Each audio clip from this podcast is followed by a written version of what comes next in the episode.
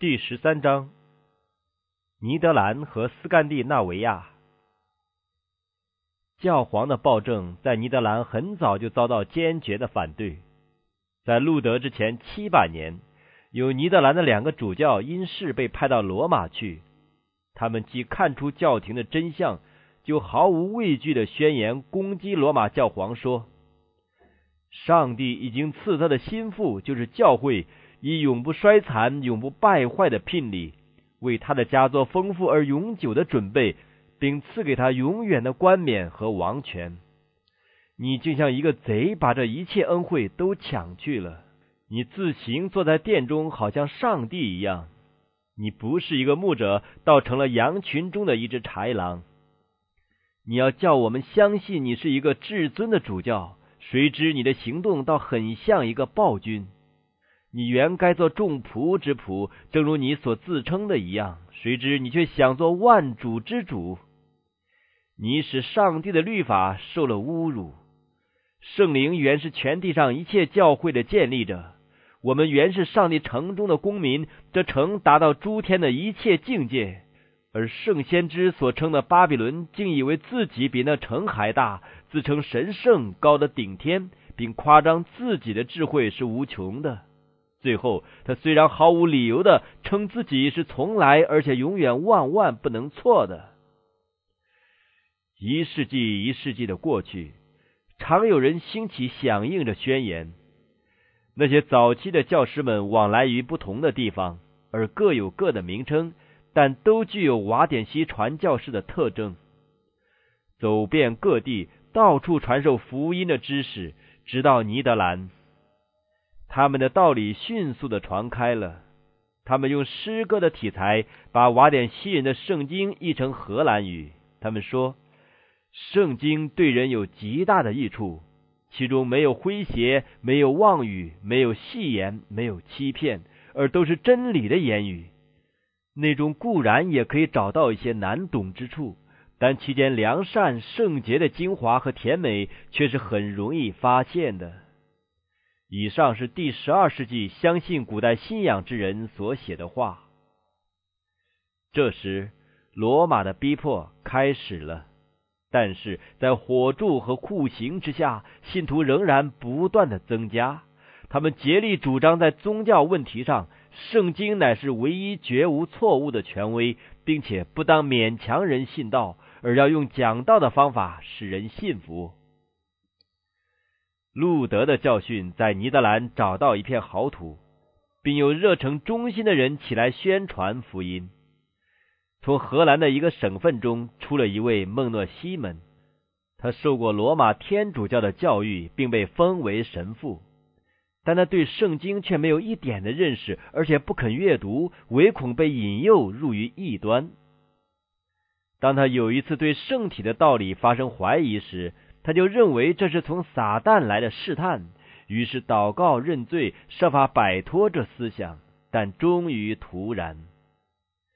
他混迹于放荡的场合，想要抑制良心谴责的声音，也未成功。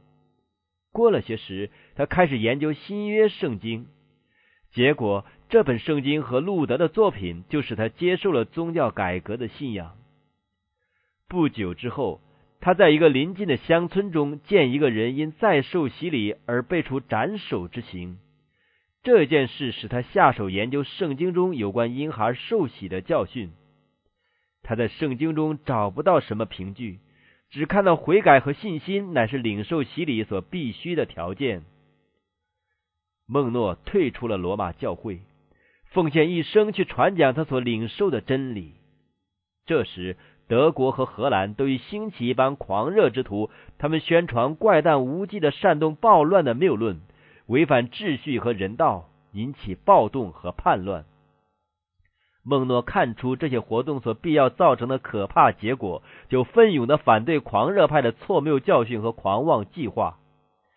有许多人虽然被这些狂热派所迷惑，但他们后来又放弃了这种有害的谬论。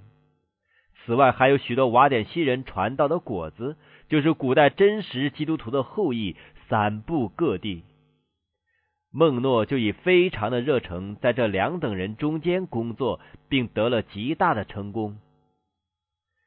他带着妻子儿女出外旅行，忍受非常的艰难和穷困，时常冒着生命的危险，既有二十五年之久。他旅行尼德兰和德国北部，多半在比较卑微的人中间工作，发挥了广泛的影响。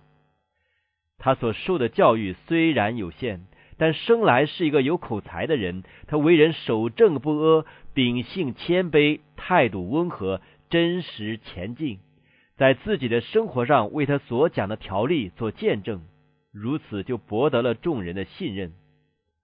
他的门徒遭受压迫，分散各地，他们因被人误认为狂热的敏斯德一派而大受伤害。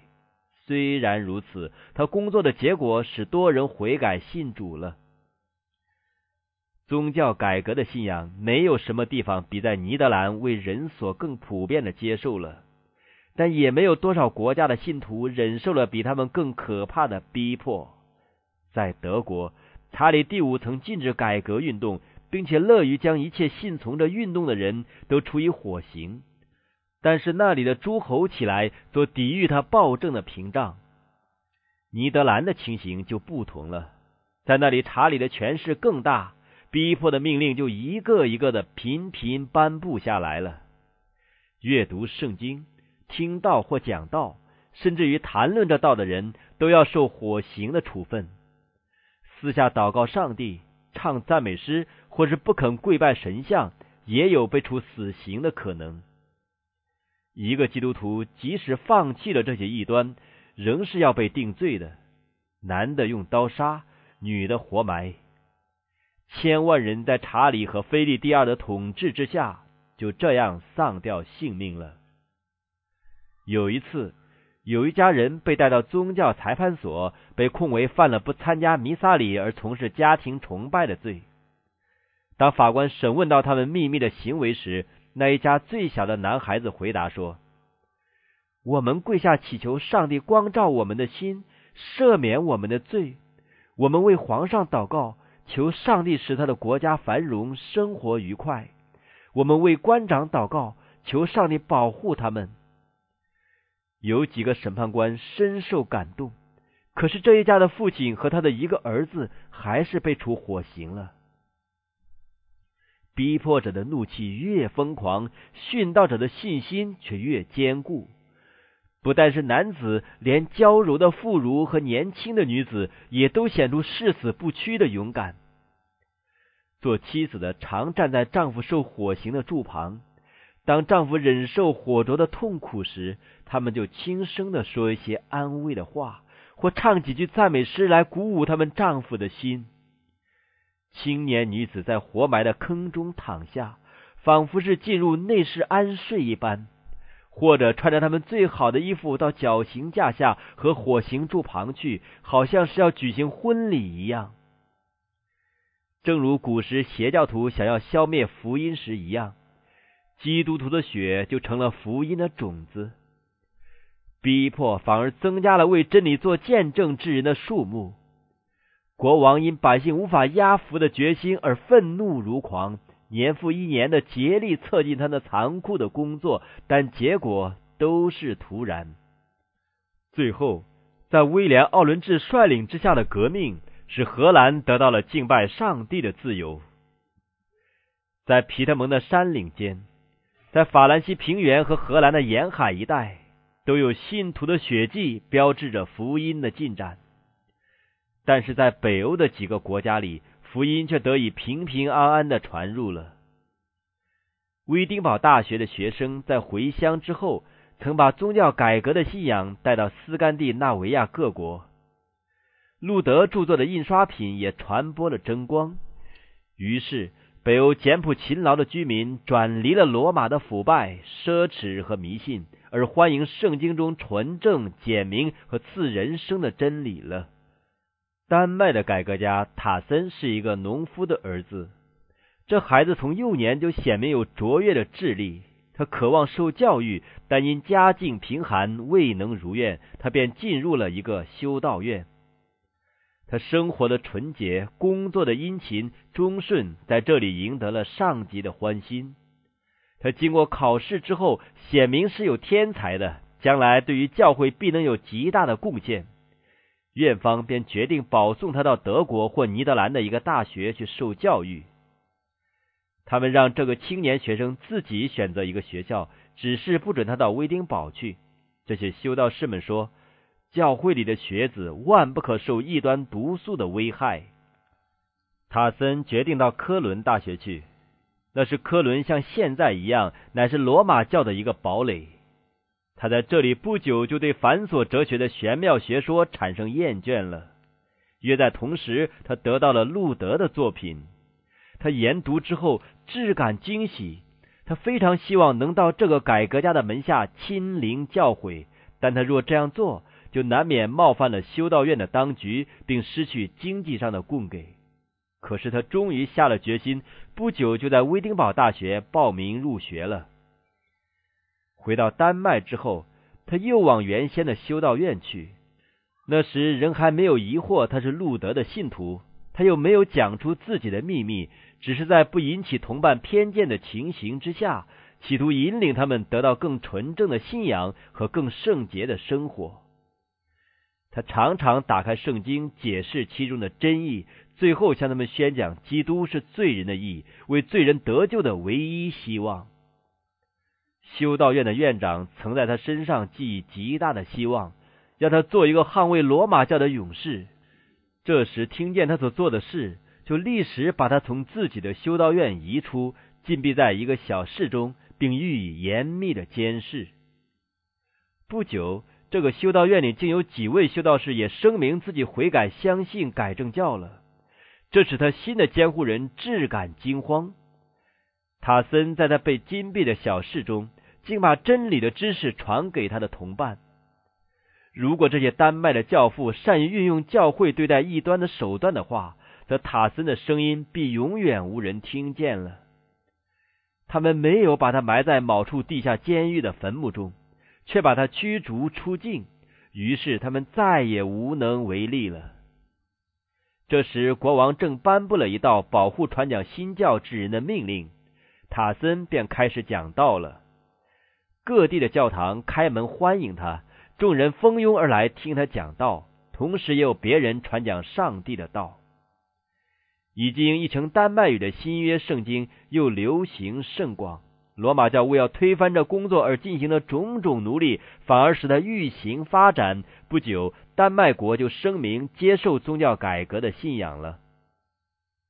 在瑞典也是如此。青年学生从威丁堡饱饮了生命之水后，就把这水带给他们的同胞。瑞典改革运动的两个领袖奥拉夫和劳林底斯是厄苏布鲁的一个铁匠皮特里的两个儿子。他们曾在路德和梅兰克吞的门下受教，后来就殷勤的把所学得的真理教导别人。奥拉夫像那大改革家路德一样，用他热情和口才鼓动众人；而劳林底斯则像梅兰克吞一样，具有好学、审慎、镇静的性格。弟兄二人都是热心虔诚的，在神学研究上都有很高的造诣，都是以勇敢不屈的精神推进真理。同时，罗马教的反对也不断发生，神父们煽动了无知和迷信的民众。奥拉夫往往被暴徒袭击，有几次仅以身免。